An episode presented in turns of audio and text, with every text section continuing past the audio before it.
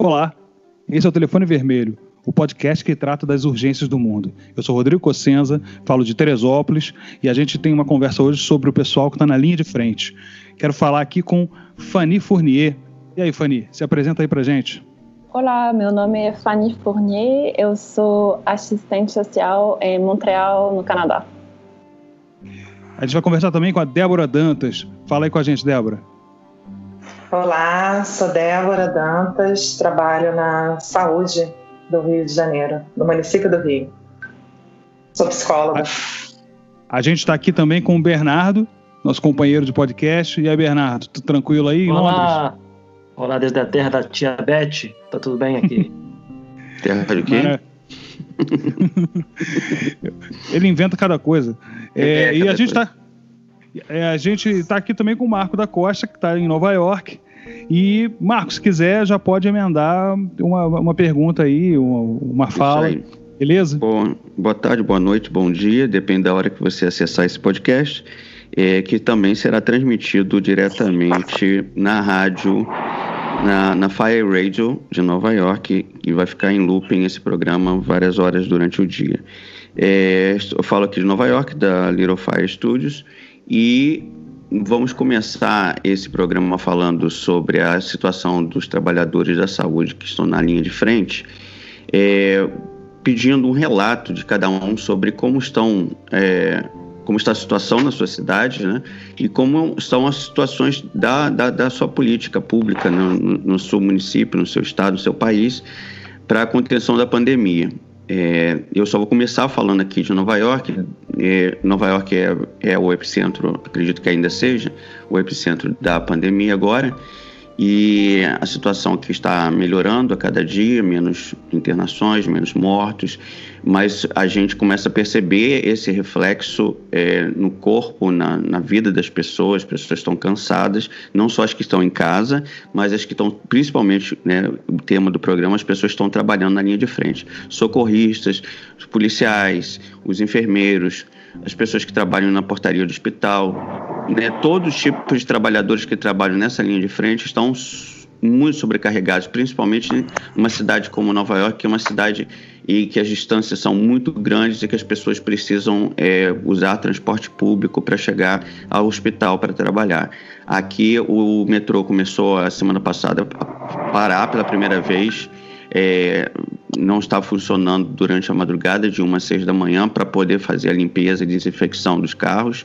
Isso é uma coisa inédita, nunca aconteceu. Os metrôs, o metrô de Nova York é um metrô é, 24 horas e pela primeira vez. E as pessoas que estão impossibilitadas né, de, de usar para chegar ao hospital uh, o transporte público estão recebendo o apoio de transportes ônibus especiais da prefeitura e um esquema até de Uber. Se a pessoa precisar pagar, a prefeitura cobre o Uber da pessoa para chegar ao hospital. Então essa situação mais a gente vai né, aprofundar isso, mas basicamente essa situação de Nova York. Eu queria ouvir agora é, o Canadá, nossa amiga do Canadá, como é que está a situação aqui próximo da nossa fronteira aqui? Oi, um, agora em Montreal um, é o lugar onde tem mais casos no momento. É, eu acredito que estamos sétimo no mundo em, em termos de mortes por dia.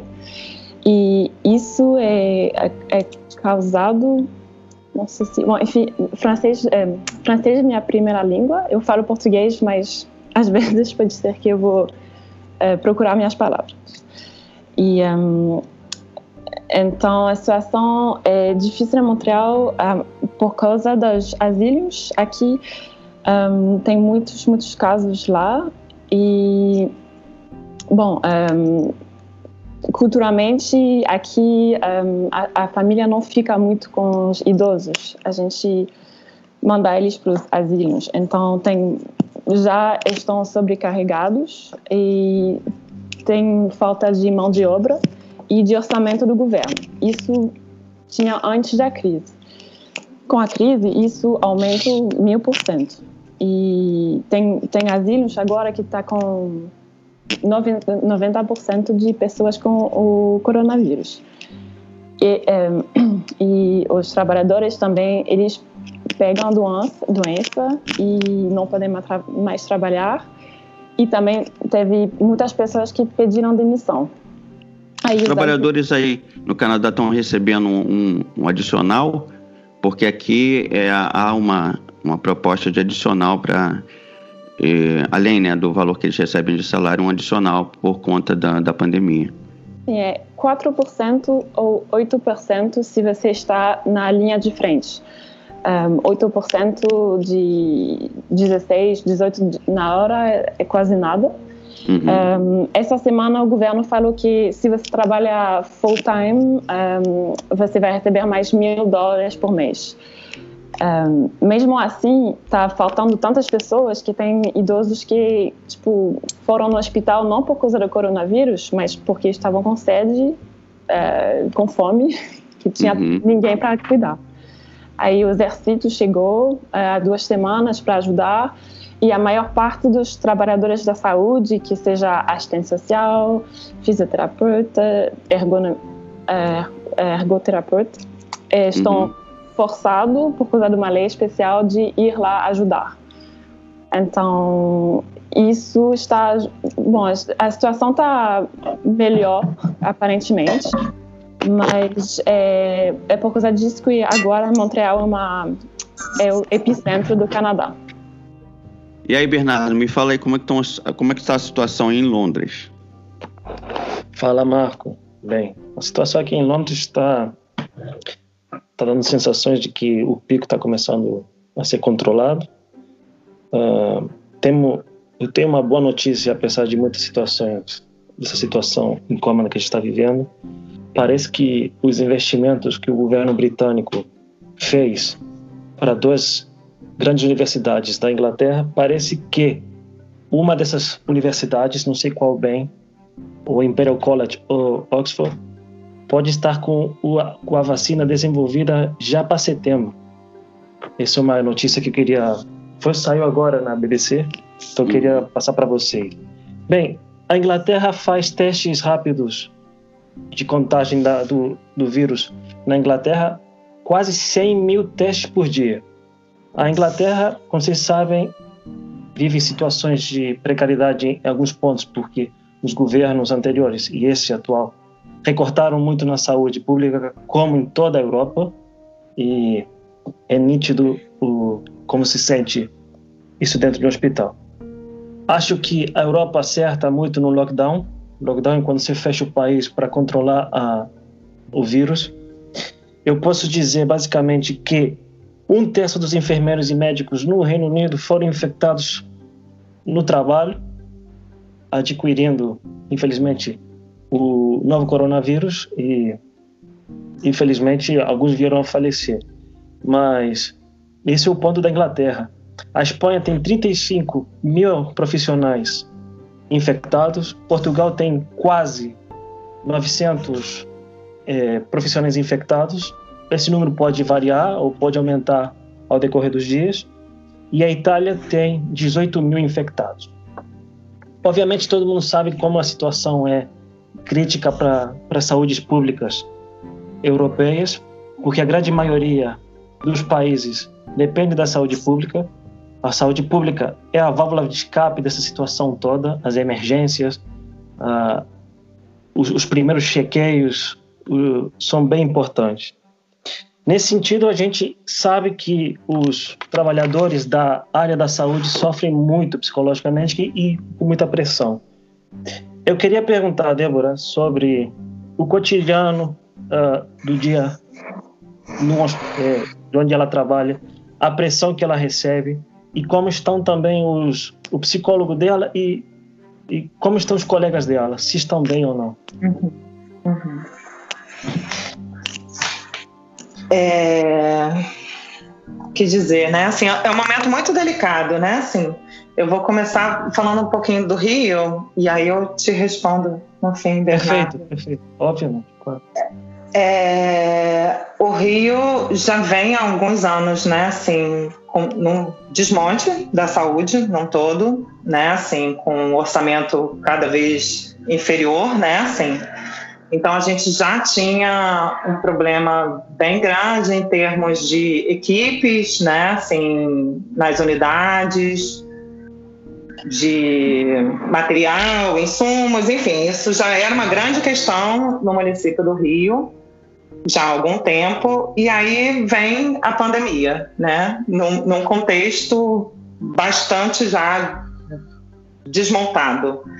Uhum. É, eu trabalho assim, os números do Rio estão subnotificados, muito subnotificados, né? Assim, é, como profissional de saúde, eu tenho acesso, né? Assim, se eu ficar doente, né? Assim, sim, eu tenho acesso à testagem, é, mas não está tendo uma testagem no âmbito da população, né? Assim, em massa não está tendo né? Assim, a gente está com um número grande, né? Assim, de profissionais adoecendo, de profissionais pedindo demissão, de profissionais, né? Assim, se afastando por questões de saúde mental, inclusive, é, por conta de ansiedade, por conta de estresse, né? Assim, e por conta do corona também, né? Assim, eu trabalho, né? Assim, numa unidade que, que é de casos graves assim de vulnerabilidade, né, social, psíquica, enfim. E que, que é uma unidade que trabalha muito no território e entre as instituições, né, assim. É...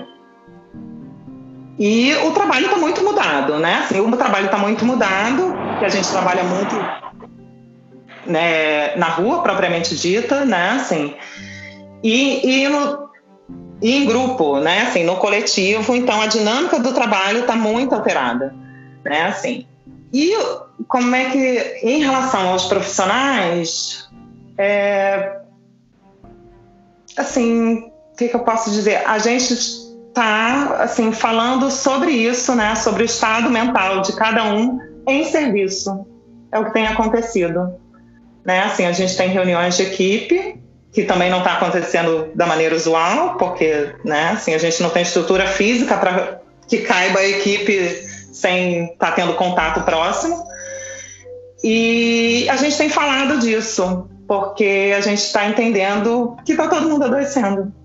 Né, assim, então tem a gente ainda recebe, né, assim, porque tem unidades que a gente sabe que não estão recebendo o aparato para estar tá trabalhando, né, assim, então a gente recebe o aparato, mas está todo mundo muito inseguro, né? Assim, acho que a pandemia traz isso, né? Assim, a questão do, do, real acontecendo ali, né? Assim, da situação de morte, da, da insegurança em relação à saúde e à vida. Mas então, assim, tem, vocês têm da... material? Desculpa, vocês, a prefeitura, o governo do estado proporciona algum material para se defender, se tiver, se se pode usar essa palavra?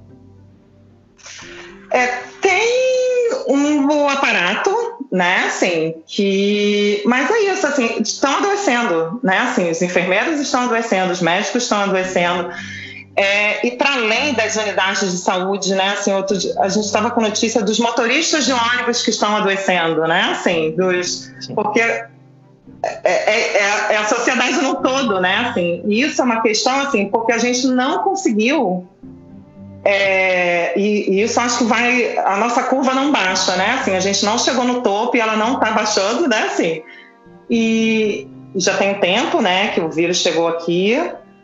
E porque essa tentativa, né, assim, de do, do estar em casa, né, assim, dessa dessa, dessa reclusão para que segure a curva de alguma maneira, né, assim, não não está acontecendo da maneira que se esperava né? Assim, eu ainda tenho dados assim de uma cidade vizinha, que eu moro na cidade vizinha, que é Niterói. E aqui é, essa restrição, né, a rua aconteceu de uma outra maneira, aconteceu de uma maneira um pouco mais eficaz. E aqui os números estão começando a baixar. Só que é uma cidade muito próxima assim do Rio, né? Assim, é separado por uma ponte.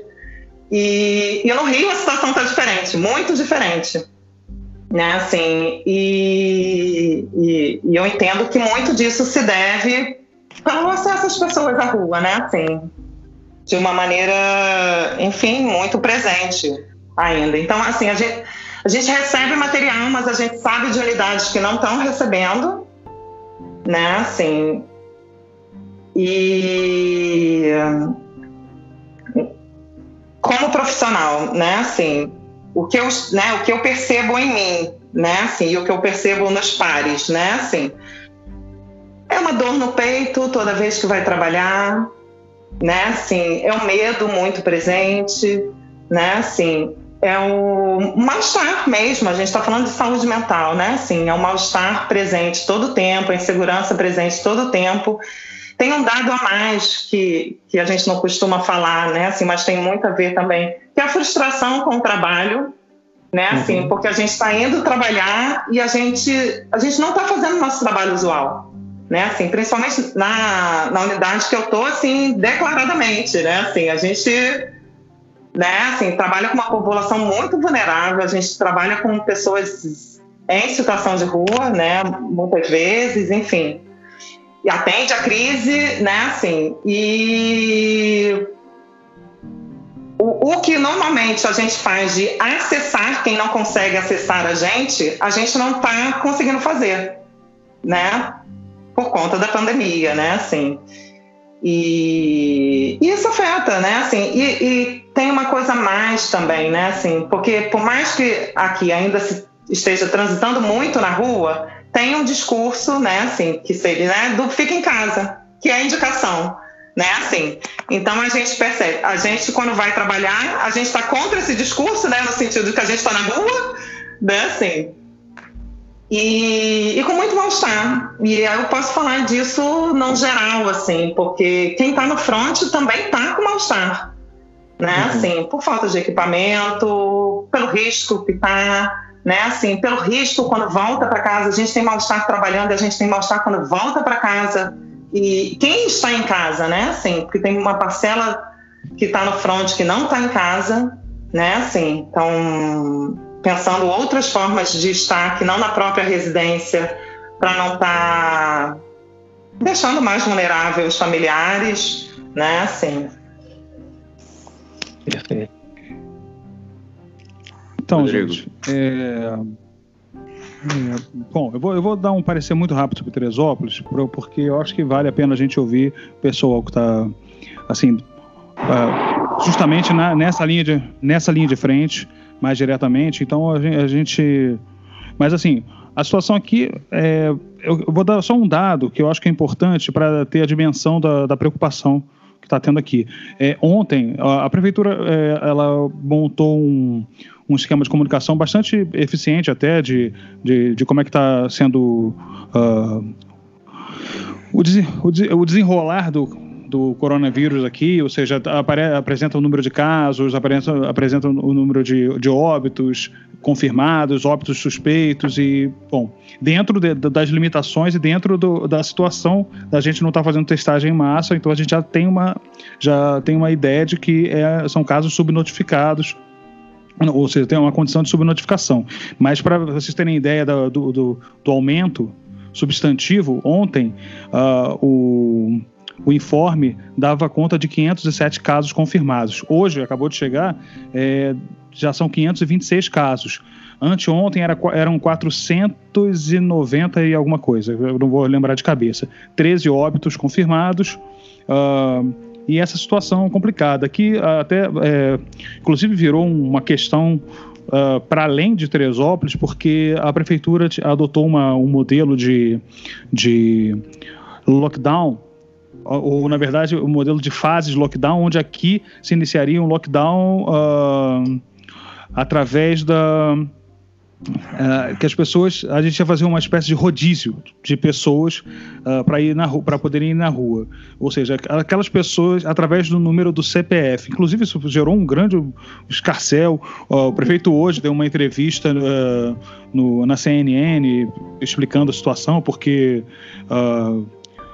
muito problema com, com relação a isso né? Algo muito estranho, inusitado, mas o que eu acho que uma coisa é, tem esse problema, ou seja, algum, algumas questões da política sendo executada que são uh, às vezes poderiam estar tá, tá melhor direcionada mas uma coisa, pelo menos, é, é que a, a, prefeitura aqui de Teresópolis ela foi bastante, bastante adiantada na ideia de que uh, na ideia de que políticas de na política de contenção da pandemia, ou seja, políticas de isolamento e, e a perspectiva de fazer um lockdown, é, elas, elas se apresentaram muito rapidamente. A gente com, há 50 dias que a gente já está uh, nesse processo de, de uh, organização. É, mas eu queria, eu gostei dessa ideia, dessa pergunta do Bernardo. Eu queria passar para a Fani essa questão é, sobre como está identificando uh, esse pessoal, o pessoal que está trabalhando com ela, assim, é, diretamente na linha de frente na, na, área de assistência social, assim como a Débora falou do pessoal que está uh, que está na linha de frente na área de saúde mental que ela, que ela atua, mas também para a Fani, como é que tá, eh, como é que é essa coisa de lidar com essa com essa com a pandemia tão diretamente na, na, na vida é, acho que é uma coisa importante porque impacta diretamente a, a, a, o psicológico das pessoas, a, a, força das pessoas em irem é, para o trabalho, preocupação dentro de casa, né, esse tipo de coisa. Fani? Sim, então o que, que a Débora falou me tocou porque a gente está do outro lado do mundo, mas vivendo a mesma coisa, mais ou menos um, fazendo uh, um trabalho muito diferente do normal. Um, e passando muito tempo fala, falando juntas de de como estamos eh, lidando com essa nova realidade com muito estresse e incertitude um, porque a, a gente está recebendo muitas ligações do um, Human Resources. Uhum. Recursos humanos. Isso. Uhum. Uh, Para ir lá trabalhar na, naqueles asilos que eu estava falando mais cedo. Então, um, a gente nunca sabe quem vai ser a próxima pessoa a ir lá na frente mesmo. Eu fui sortuda de uma certa maneira que eu, eu aceitei um, uma relocação para trabalhar com as pessoas em situação de rua, um, porque era muito difícil para essas pessoas no começo. Aqui, aqui no Canadá, um, inverno dura de outubro a até agora, começou a esquentar agora. Um, me diga. E, e, em março estava muito muito frio ainda, menos 10.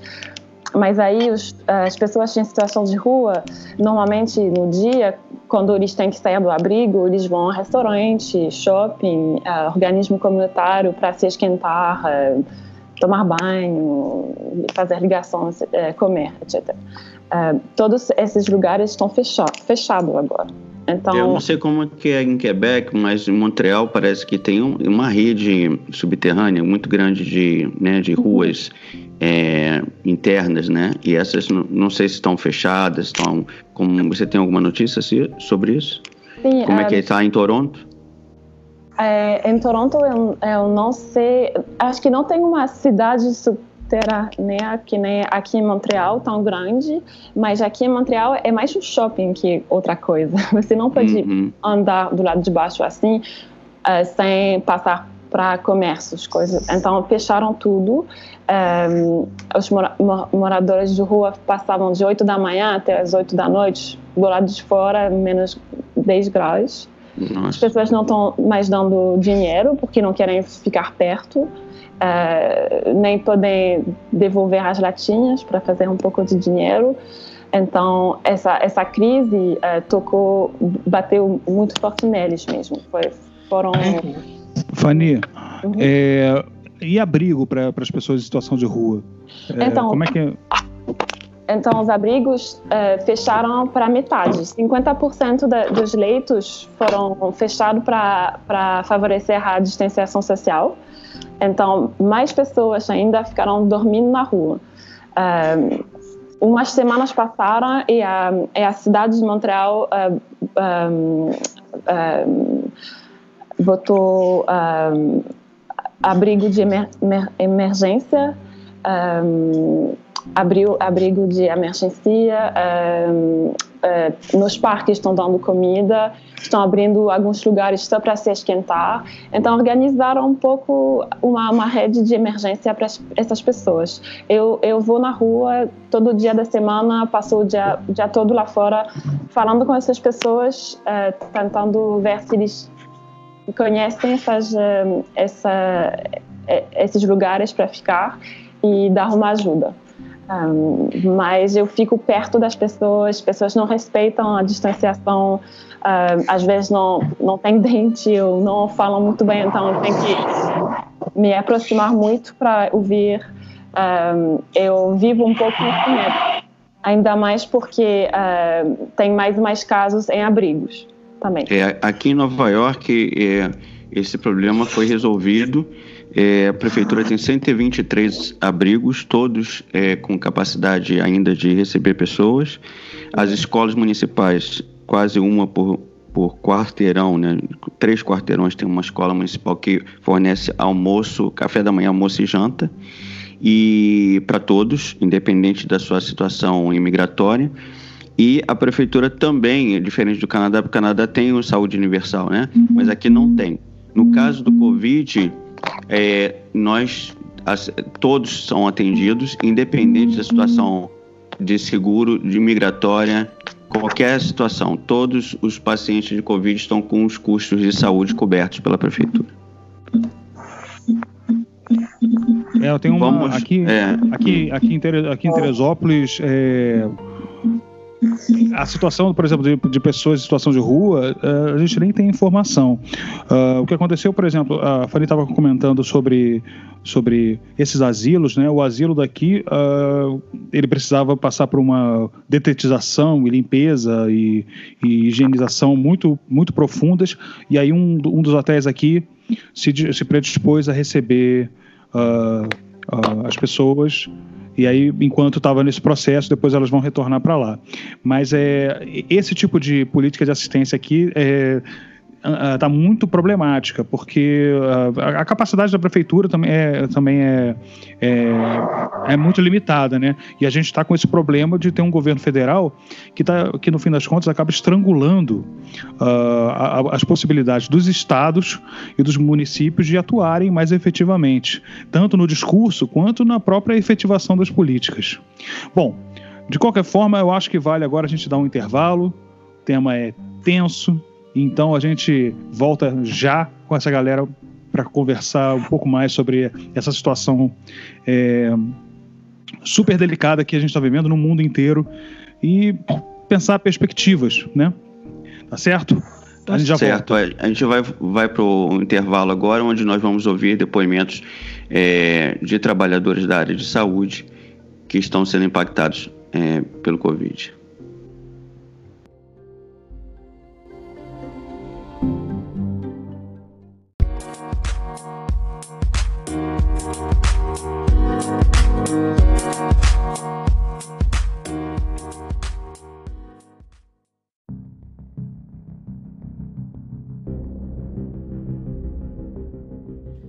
Olá, meu nome é Camila Butinhol, sou psicóloga, psicanalista, trabalho num hospital público municipal no interior do Rio de Janeiro. Faço parte da equipe de psicologia desse hospital e, como profissional de saúde mental, de psicologia, neste momento, é, o que eu tenho para dizer, para contar. Num primeiro momento, nós passamos pelo medo do desconhecido. Num segundo momento que tivemos que nos reajustar muito rapidamente, é, passamos a buscar algumas estratégias para lidar com o medo. Ainda estamos nessa busca, mas já tivemos alguns avanços. Num terceiro momento, nós conseguimos iniciar um apoio psicológico alguns profissionais dessa instituição e, com mais força, os atendimentos às famílias dos pacientes internados nessa instituição, né, que são pessoas de casos moderado a grave do Covid-19. Nossa atuação tem sofrido é, algumas alterações. Nós, dentro do campo né, da psicologia, nós estamos mais do que nunca atuando enquanto presença, uma presença que ampara diante do desamparo, cujos é, toques afetivos eles foram substituídos pelo olhar e pela voz, sobretudo pelo olhar, o olhar que escuta, o olhar que fala, o olhar que acalenta.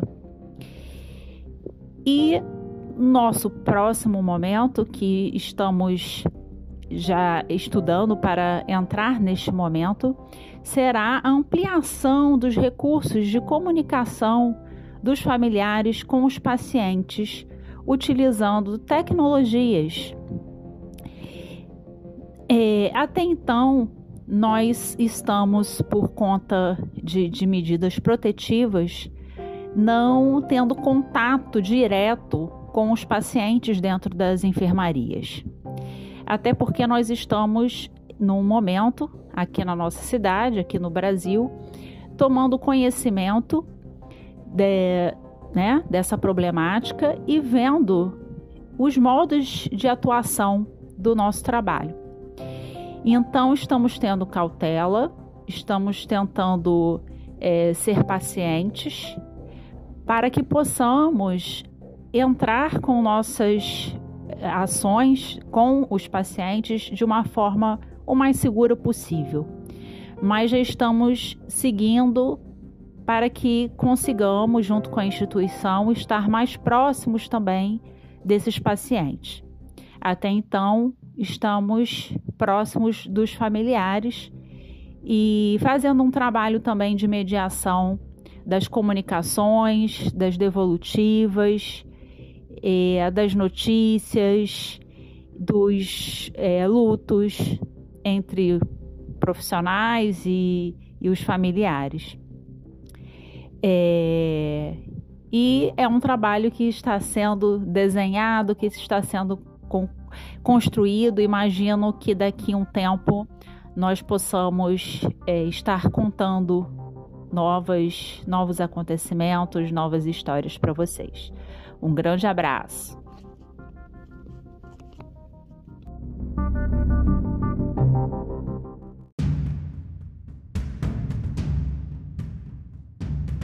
Olá, eu sou Yuri, eu tenho 22 anos. Eu sou técnico de enfermagem em Teresópolis, região serrana do Rio, né? E nesse meu período curto de carreira de dois anos, nunca tinha vivenciado nada tão impactante dentro e fora da, da área da saúde, né? Como o coronavírus. Tem sido uma doença que está impactando de forma negativa todos nós, sendo da área da saúde ou não, né? E falo do, ainda de um, de um lugar de privilégio, porque eu trabalho num hospital privado e os recursos ainda não estão em estado de escassez a mão de obra ainda não está escassa, espero que não, nunca chegue a ficar, né? Mas, de qualquer forma, é uma experiência tensa para todos nós que estamos lidando na linha de frente, né? Você fica com medo de, de ser afastado, de ficar doente, você fica com medo de infectar sua família, você vai para o plantão com receio de que algum colega seu de trabalho esteja infectado, né? E, tem, e se afaste, fique ruim e, e tudo isso. E, mas no fundinho tem aquele sentimento de estar tá fazendo parte de algo maior, né? De estar tá ajudando as pessoas. É, de se sentir um pouco importante nisso tudo que está acontecendo, né? E é isso, gente. Fiquem em casa. Vamos, vamos juntos vencer o coronavírus.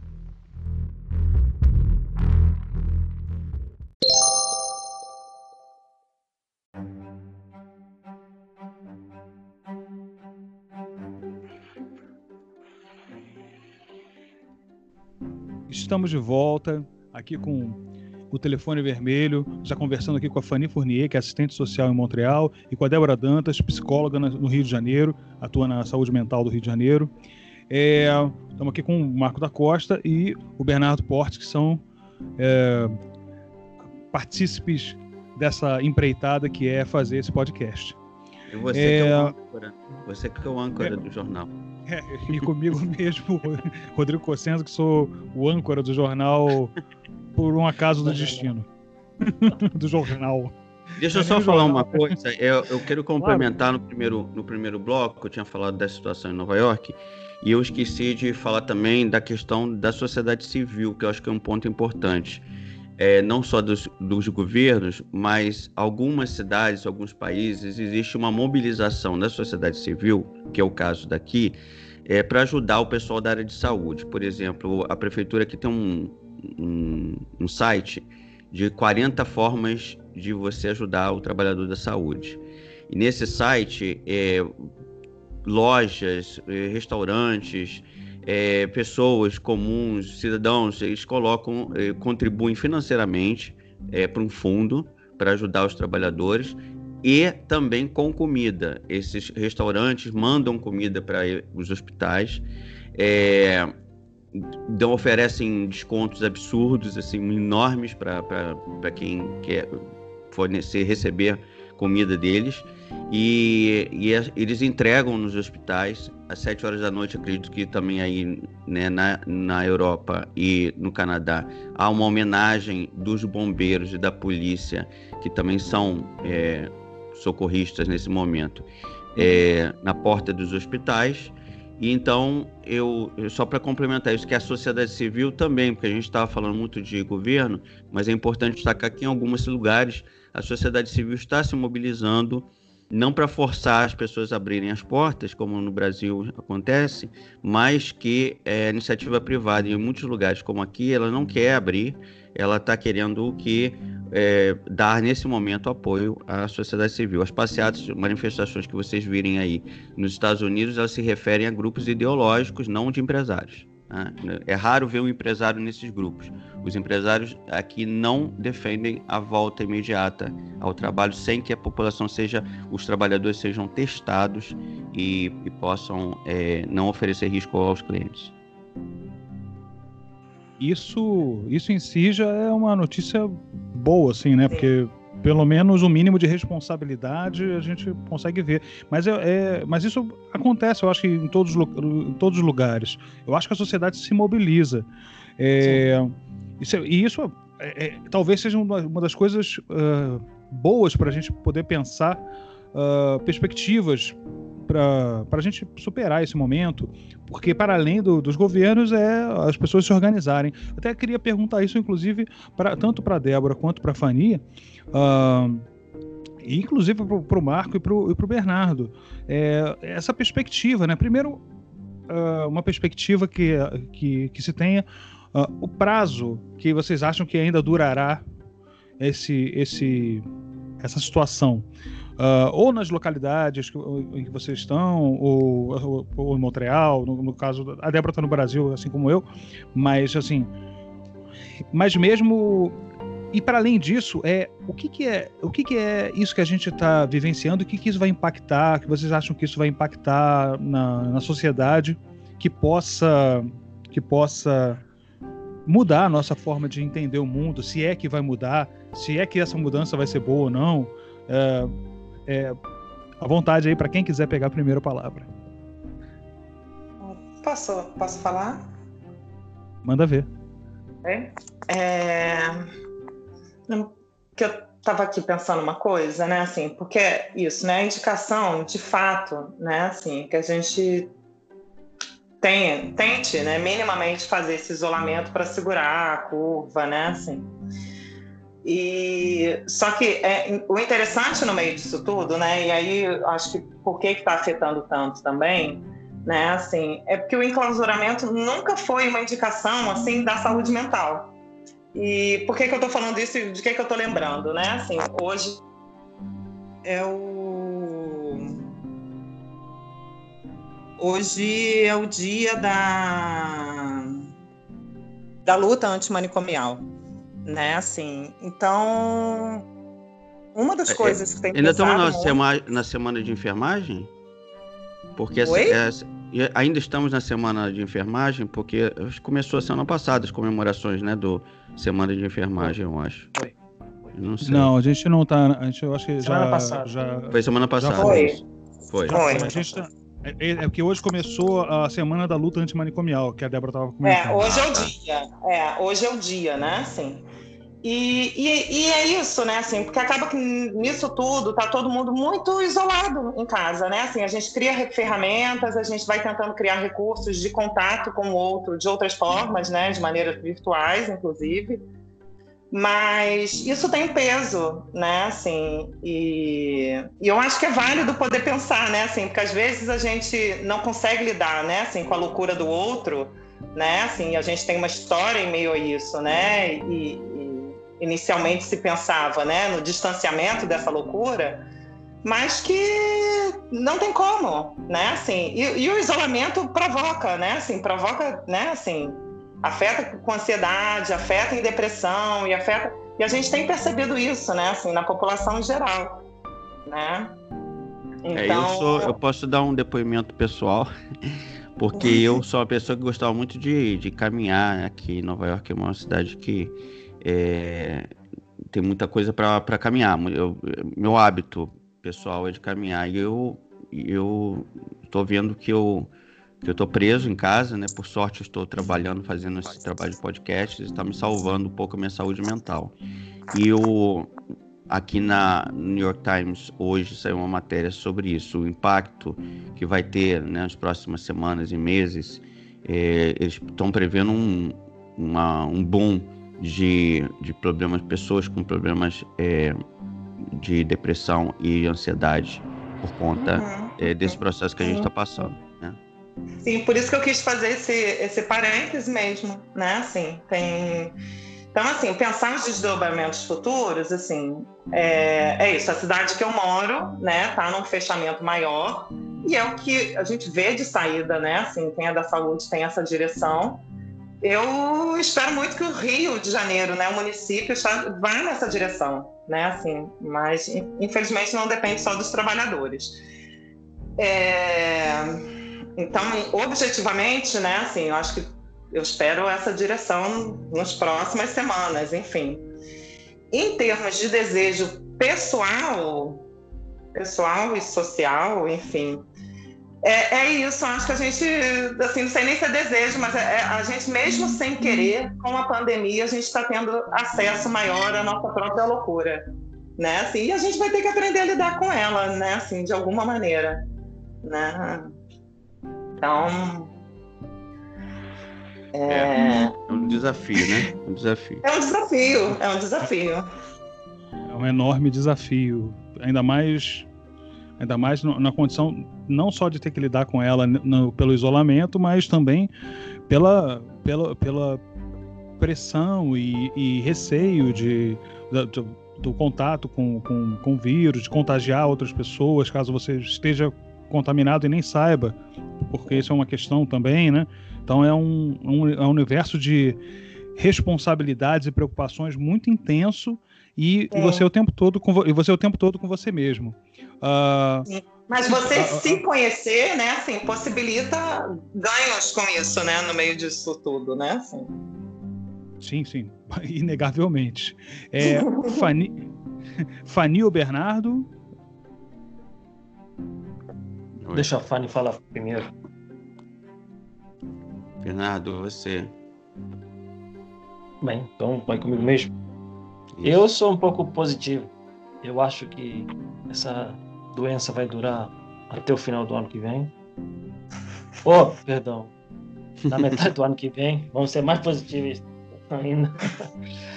Mas eu acho que a doença todas as doenças que vêm ao mundo eles tra trazem alguma, alguma coisa boa para a gente evoluir. Acredito que alguma coisa a gente vai evoluir. Isso é uhum. é fato. O, o, jeito de contato com as pessoas tem que evoluir. Muitas coisas têm que evoluir. Eu trabalho em hotel. Normalmente a gente ria muito das pessoas eh, asiáticas, né? Que eles vinham o hotel já com a máscara, já com algumas vezes até com, com as luvas. No Japão já usa há muito tempo, né? Sim, os, é, no Japão já usa há muito tempo. Os próprios chineses é, e vêm ao hotel já com a máscara e, e a gente achava engraçado. Falando assim, meu Deus, até parece que eu tô com a peste, alguma coisa assim. Engraçado que eles já estão adiantados há muito tempo nesse ponto. Até a vacina chegar, acho que o mundo vai ter que se adaptar a certas medidas que os asiáticos tiveram. Esse é meu ponto de vista. Ah, acredito realmente que a sociedade tem e deve mudar com essa situação. A Europa não aguenta mais o neoliberalismo como está sendo aplicado, como também a América Latina não aguenta mais. Os testes do neoliberalismo acabaram a, a situação toda é o seguinte: a Europa foi recortada, a Europa recortou a saúde pública muitos anos, muitos anos. Se hoje a Espanha, Portugal, qualquer país europeu estava com escassez de material, é porque recortaram, porque o, o benefício de terceirizar, de colocar em, em fundos buitres, como falam os espanhóis, colocar em fundos é, negros, é, era a, co a cobiça era muito maior. Ontem aconteceu uma situação, é, não sei se é interessante, uma situação na Bélgica. A primeira-ministra belga foi visitar um hospital e os enfermeiros e médicos foram recepcionar ela. Assim que ela saiu do carro, os enfermeiros e os médicos viraram as costas para ela. Foi um jeito de criticar a situação que a saúde pública belga está enfrentando os espanhóis criticam que não tem material, o que deixa, o que demonstra ainda é que os países não estão prontos para nenhuma situação assim. Obviamente que ninguém espera uma, uma crise, mas quando você tem saúde pública, você tem que investir. Por exemplo, o, o, aparelho que ajuda as pessoas a respirarem quando você entuba ela. Uhum. Pelo amor de Deus, a gente. É, desculpa, eu não sei os nomes, então me perdoe. Mas o, as máquinas normalmente vêm da China ou da Índia. O que eles têm que demonstrar é que produtos, que aparelhos assim têm que ser começados a fabricar internamente. Porque os mercados, o, o, a saúde não é mercadoria. Você não pode é, é, vender a saúde desse jeito. Ah, mas eu vejo um ponto positivo e que a Europa, acho que está começando a entender isso. Acho e parabenizo, parabenizo o a Argentina porque entendeu que tinha que fechar o país e investir no produto nacional. O Uruguai está fazendo a mesma coisa. Só lamento muito pelo presidente da República não entender isso, insistir com a cloroquina, insistir que tem que voltar para o trabalho. Mas quando você infecta 70% da população, quem vai comprar depois? A situação é. A situação Mas 70%, da popula é, 70 da população brasileira dá quase 10 milhões de pessoas. Pois é, mas e aí a sua situação? Não tem cabimento a situação que o, que o presidente da República está colocando no Brasil. Eu li hoje uma informação que o Brasil fica na última colocação de países certo desenvolvimento, certo desenvolvimento para receber a vacina. Olha só a situação que o presidente da República põe o Brasil, põe na última colocação. Como a gente pode receber uma situação assim? A, a Espanha está investindo. A Espanha disse faz pouco, o, o ministro da espanhola avisou que a Espanha também está com uma vacina avançada que poderá ser colocada no mercado em breve. A Inglaterra está, Nova York, Estados Unidos está também. A gente tem que começar a investir na ciência. E o que a gente não entende é que ainda existem pessoas que não acreditam na ciência, acham que a Terra é plana e, e Bem, fica acreditando que o, o Messias e o Jair. É aí a sacanagem. Terminei por aqui. Um, sobre a perspectiva. É, é, aqui estão abrindo lentamente o, a província do Quebec, é, muito rápido. É, eu, do meu ponto de vista, a cidade de Montreal está tendo muitos mortos todo dia. Um, é, é o foco da, contagi da contagião agora em Montreal e, e o resto da província está tá melhor, tem, tem, menos contagião comunitária, é, mas é, divide a província em dois mundos, Montreal e o resto. E está tendo uma dificuldade social entre os dois de, de, de, não sei como vai ser o futuro com essa situação. Um, um, também, também eu estou pensando em todos as, uh, em, os impactos sociais, uh, psicossociais de, do isolamento uh, para as pessoas, as crianças que, que vivem com pais que negligem um, viol violência conjugal. Um, esses casos, as pessoas que são sozinhos em casa, sem ajuda, um, eu acho que a gente não tem a escolha de abrir de novo. Mas é um, é um custo é um custo grave é o custo social o custo da, das pessoas pegando a doença é um et, et, et, eticamente eticamente eu acho que tem que tem que falar mais disso na no, na mídia que a gente esquece o impacto social um, desse isolamento prolongado agora então, Rodrigo. É um. Opa, fala, Marcos. Não, então, é isso. Eu, eu queria é, fazer uma reflexão também rápida sobre isso. Uhum. É, mas como uma. Eu acho que a gente está caminhando para um novo mundo, uma nova economia, uma economia baseada em outros parâmetros. É, mesmo que exista vacina, é, toda pandemia deixa marcas, toda guerra deixa marcas. E esse, as marcas que eu acredito que eu estou vendo, que eu estou sofrendo e vivendo, é de um distanciamento né, humano e também da questão do meio ambiente, da observação como o meio ambiente ele reagiu positivamente com a nossa ausência, né, nesse período de pausa. Então, eu acredito que muitos não vão querer voltar a trabalhar em escritórios. Eles gostaram do sistema de trabalho em casa. Era um processo que já vinha há muito tempo aparecendo, mas que foi acelerado. Acredito que as, as, pandemias e as guerras aceleram processos realmente. E o que aconteceu é que o trabalho virtual, o trabalho remoto, ele vai passar por uma, uma transformação profunda, maior, acelera, vai acelerar muito esse processo. As pessoas que nunca compraram online vão começar a comprar. Eu mesmo, essa semana, eu nunca comprei um móvel online, porque eu, eu gosto de ir na loja, olhar o móvel e tal. Eu fiz essa experiência por, por necessidade, precisava comprar uma estante, porque meus livros estão no chão. E eu acabei gostando dessa experiência, ou seja, eu não volto mais numa loja para comprar móveis. E assim como não volto mais no supermercado para fazer compras, porque aprendi a fazer online e receber os produtos em casa, em qualidade e tal. Acredito que a classe média, setores da classe média que tem essa, esse privilégio vão passar para isso. E esses lugares enormes que as pessoas têm, essas lojas imensas, esses shoppings que já estavam morrendo aqui nos Estados Unidos, acredito também no Canadá, né, Fanny? Os shoppings já estavam morrendo, já estavam, as pessoas já estavam fazendo essa migração para um, uma transações online que são menos poluentes, que são menos que facilitam a vida das pessoas.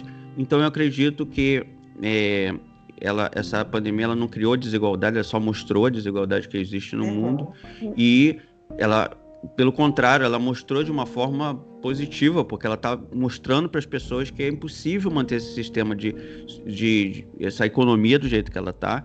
Então eu acho que a transformação acho que tá mostrando é de uma maneira crua, né, Marcos? É muito chocante não só com as mortes, mas mostrando que o ambiente, o, o planeta melhorou sem essa, essa, essa produção em massa que a gente tinha. E eu acredito que a gente vai passar por uma, um processo longo de transformação, mas talvez a gente não veja o final dele.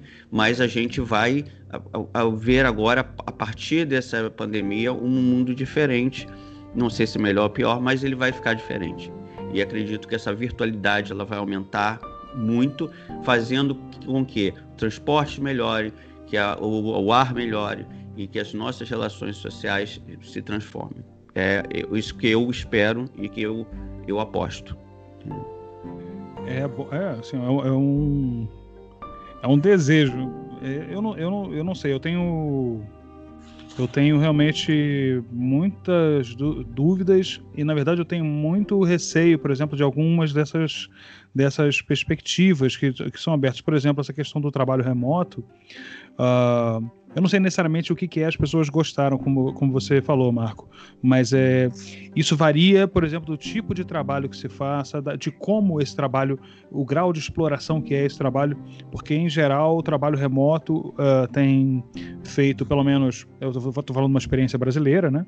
Tem feito com que as pessoas trabalhem muito, fiquem muitas horas uh, dedicadas a, a, ao trabalho de uma maneira, de uma maneira, de uma maneira muito intensa. Fala, Bernardo. Eu, eu tenho alguns colegas que estão trabalhando online, home office, dentro de casa, eles realmente, o que você disse é verdade. O aumento Sim, do trabalho aumentou muito. Não, não, mas olha só, uma observação aí. Isso é porque é uma cultura que você precisa se adaptar. É lógico que quando inventaram os carros, as bati... o número de acidentes eram enormes nas ruas, nos Sim. anos 20, nos anos 30, porque as pessoas não sabiam dirigir e não sabiam veloc... controlar a velocidade, não sabiam. Então, se você pegar os jornais dos anos 20, você vai ver que as pessoas ficaram horrorizadas com o número de pessoas atropeladas e mortos por conta do. E eu acredito que as pessoas vão aprender a trabalhar em casa, porque precisa se aprender terá... tudo. Né? Aprender, não é uma coisa 24 horas. Hum. E no futuro terá leis trabalhistas sobre Opa. isso. Com certeza. Tem isso, tem isso também que é importante, mas é, tem que lembrar. É, bom, primeiro essa questão né, do, do de como esse trabalho está sendo, tá sendo feito e as pessoas ficando assim quatro, cinco horas a mais do que até mais do que isso, do que do que seria o seu trabalho normal, uh, normal, seu trabalho que estavam acostumadas. E não é só isso, né? É, todos os gastos uh, de ferramental do trabalho, uh, agora estão colocados para cima desse trabalhador. A gente não pode esquecer disso. Então a gente tem um, um, um, um limbo aí. Tem uma outra coisa importante aí que, que foi dita, que eu acho de fato uh, que essa, essa modalidade, por exemplo, das compras online e, e, todo esse universo, todo esse aparato de facilitação, porque facilita, lógico que facilita a vida. Não, não, não tô aqui pregando contra um, processo de desenvolvimento da, da, das forças produtivas, nem. Que a gente está usando, da, inclusive. Do tecnolo, né? Esse, nem, te, esse nem programa aqui. Mas, esse programa é, aqui é, é, isso. Sim, sim. Mas a questão, mas a questão, a questão que eu ponho é, é o, todo o rol de trabalhadores que está sendo colocado numa situação de extrema precariedade para fazer as entregas, para fazer, ah, uh, para atender a, a, demanda, e é justamente a grande maioria da população que acaba trabalhando nessa, nessa, nesses serviços. E numa situação. É o leque mais de... vulnerável, né? Exato. E, e, ou seja, numa situação uh, muito. muito. Uh, é, é, é, a Débora deu, deu, a palavra. É o leque mais vulnerável. É uma situação extremamente vulnerável e uh, a gente precisa é, repensar também um pouco isso, em como isso está tá se dando, em como essa dinâmica está se, é, tá se dando, pelo menos eu estou falando de uma realidade brasileira, mas eu não sei exatamente como é que, como isso está se dando, mas eu imagino que esse, esse tipo de serviço esteja espalhado aí pelo mundo. Uh, uh, o que, o que costuma, o que tem chamado, o que alguns sociólogos, economistas chamam de uberização da vida, do trabalho, uberização do trabalho, e e precariza, de fato, a condição desses trabalhadores que são realmente é, assim você se você pega algumas imagens no Brasil você fica espantado. E estão eles aí na rua fazendo entregas de toda sorte uh, quando com sorte alguma proteção. É... mas aqui também é assim. Uhum. é, eu espero eu, então, é um negócio. E eles assim, estão incluídos é, é... no grupo que não para, né? Sim. Exato. E que não está no hospital e que não para, né? Exato, é o, é o, grupo de entrega de, de, de, de uma série de bens, de, de, é um facilitador da vida. Por exemplo, permite a, a que mercados entreguem compras para pessoas idosas que seria melhor realmente que não fossem aos mercados. Mas tem que lembrar que esses trabalhadores eles têm que ter, têm que ter direitos, têm que ter condição de trabalho decente, têm que ter pagamento, é, tem que ter um salário decente, sabe? E, e aí esse é um ponto que a, a, a, situação de superexploração do trabalho que o Brasil tem, e, é, e, uma, e de exploração do trabalho, como acontece no mundo todo, uh, ela, ela, ela é um desafio para todos nós. Eu acho que é, é um desafio para nós superarmos isso. É, bom, a gente já está aqui com um programa bem longo e seria bom que a gente, diante dessas, dessas perspectivas é, tensas para o futuro, a gente respirasse um pouco de cultura. Então, eu queria chamar a nossa dica cultural. O que vocês acham? Todo mundo uh, pensou em alguma coisa, algum, algum filme, livro, música, passeio Passeio não dá para fazer. Não dá pra, pra fazer. passeio virtual. Passeio, passeio dá, dá. dá, tá censurado nesse momento. Dá, não, dá, dá sim. Agora, eu, eu queria indicar para vocês, todo mundo vai falar assim, não, pelo amor de Deus, que horror. Mas não, é necessário. É, Netflix tem alguns filmes sobre pandemias, sobre epidemias. É, especialmente um que é com Bom, são com atores bastante conhecidos, não é novo, esse filme é de 2014, provavelmente influenciado pelo ebola, pela né, crise do ebola na África, mas é importante porque quando você vê um filme desse, você vê como o mundo não estava preparado, não está preparado para um processo de escala global como aconteceu na África. E que, por sorte, naquele período, e por, por força dos trabalhadores de saúde, que o, o filme deixa bem claro isso, não se não levou para o mundo todo uma pandemia. Naquele momento foi controlada.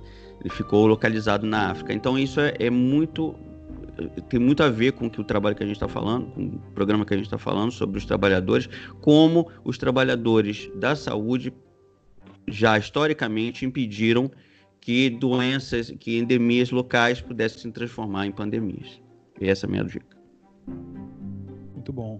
É, Bernardo? A minha dica é sobre a América Latina. Eu tive que recor voltar a um livro que eu gostei bastante, que As Veias Abertas da América, de Eduardo Galeano. Honestamente, um dos livros que mais me emocionou e que mais me fez entender a América Latina. E sempre, sempre é bom retornar a Eduardo Galeano para entender mais um pouco da sociedade. É isso que eu posso recomendar. Maravilha. É, Fanny? Minha dica é um pouco mais leve. É uma um seriado, uma série no Netflix é, sobre sa saúde mental. Um, é Atypical. Um, não sei se o nome foi traduzido em português. Não foi, não. É, porque dá um, um, uma imagem mais uh, interessante, diferente da, da, do que, que a gente normalmente pensa do autismo. E eu gostei, é, é, é interessante e, e uh, muda as ideias um pouco da, daquele coronavírus. Bom, muito bom. Débora? É uma música, não, não tem a ver com, com a pandemia, mas eu acho que tem a ver com sofrimento. É, e acessá-lo, enfim. E, e, as pessoas poderem acessar a saúde para lidar com ele. É, Amar Elo, Lemicida, é, acho que vale ver a letra, que é bem significativa, mas vale ouvir a música porque ela tem um, um depoimento na entrada, né, de uma pessoa deprimida pedindo ajuda, né, assim. E aí só para não fechar, né, pesado, vou pegar um trechinho da música assim que fala para a gente não se definir pelas nossas cicatrizes e a gente se definir assim, a gente está falando de sobrevivência e não de viver. Então acho que vale. Vale muito, vale muito. Bom, a, a, minha vai ficar, na verdade, por conta, por conta da força do trabalho. Eu estou finalizando um artigo e eu estava pegando esse livro, mas eu acho que tem, estabelece algum tipo de, de elo com que a gente está conver, é, conversando, que é um livro chamado Governança Democrática, Construção Coletiva do Desenvolvimento da Cidade, do José Maria Pascoal Esteve, que é um autor espanhol. Uh, e é, em sua homenagem, Bernardo. É, e, e, trata justamente de, de novas formas de, de, de, de estabelecer a governança na cidade, uh, trazendo os atores, trazendo o cidadão para a elaboração, para o planejamento público uh, uh, e para configuração das políticas públicas mais adequadas para cada cidade. é um livro muito tem um um tanto de técnica, né? Mas mas eu acho que vale a pena para quem estiver interessado no assunto. Bom, eu acho que está na hora da gente dar a nossa, fazer a nossa despedida. É, a, eu, quero, eu vou começar e aí vai cada um passando. Eu, antes de mais nada, quero agradecer muito, muito a Débora Dantas, a Fanny Fournier, é, pela, pelo tempo, pela, pela conversa, pela, pelo aprendizado. Por, por, foi muito foi muito enriquecedor. Agradeço de coração e pô, parabéns pela, pela luta e pela dedicação de vocês. Obrigada. E, Obrigada a você. É, e uh, tchau para vocês que estão aí na, na, ouvindo e continue acessando aqui o nosso podcast. Uh, com vocês, Débora. Eu queria agradecer o convite, né, assim, a provocação e a parceria. Muito, muito obrigada. Enfim, acho que é importante, né, a gente poder dar uma visualizada, né, de como é que está a situação em, em cada lugarzinho desse mundo, né, assim, muita coisa. Obrigada. Bernardo. Chegou minha vez, então. Então, obrigado, Débora. Merci, Fanny. É um prazer bater um papo com vocês. Obrigado, Rodrigo. Obrigado, Marco. E como dizem os ingleses, goodbye uh, e desde a terra da rainha, um abraço. Faltou quem? Eu? Uh, uh, Fanny. Fanny? Obrigada pelo convite, foi muito interessante uh, ouvir uh, depoimentos de pessoas no outro mundo, do, no, do outro lado do mundo, saber que a situação é parecida é, e praticar meu português também. eu entendo, eu entendo. É, o Renato estava se sentindo sozinho, porque ele falava, reclamava que, do, do sotaque dele, e agora a gente conseguiu uma outra pessoa também com sotaque, ficar bonitinho. gente, então eu só finalizando aqui, eu, é, lembrando a todos que o nosso podcast vai estar disponível hoje à noite, é, na, na todas as plataformas, né, principalmente Spotify, e só digitar lá telefone vermelho. Quem não está seguindo, pode seguir você vai receber toda semana atualizações. É, também o programa vai ficar disponível na nossa rádio, que é a Little, na Rádio Fire, é, que fica no www.littlefirepodcast.com. Tá bom? Um grande abraço a todos. Marco, é, a gente também está alocado no, no, no, no, no presença, na plataforma Presença, né? Isso, a, a, Agência de Notícias Internacional Presença tem um banner nosso e ele fica na edição da, de língua portuguesa do, do, do site na Agência de Notícias. Maravilha. Tchau, tchau, gente. Muito obrigado. A gente se vê o quanto antes. Um abraço. Tchau.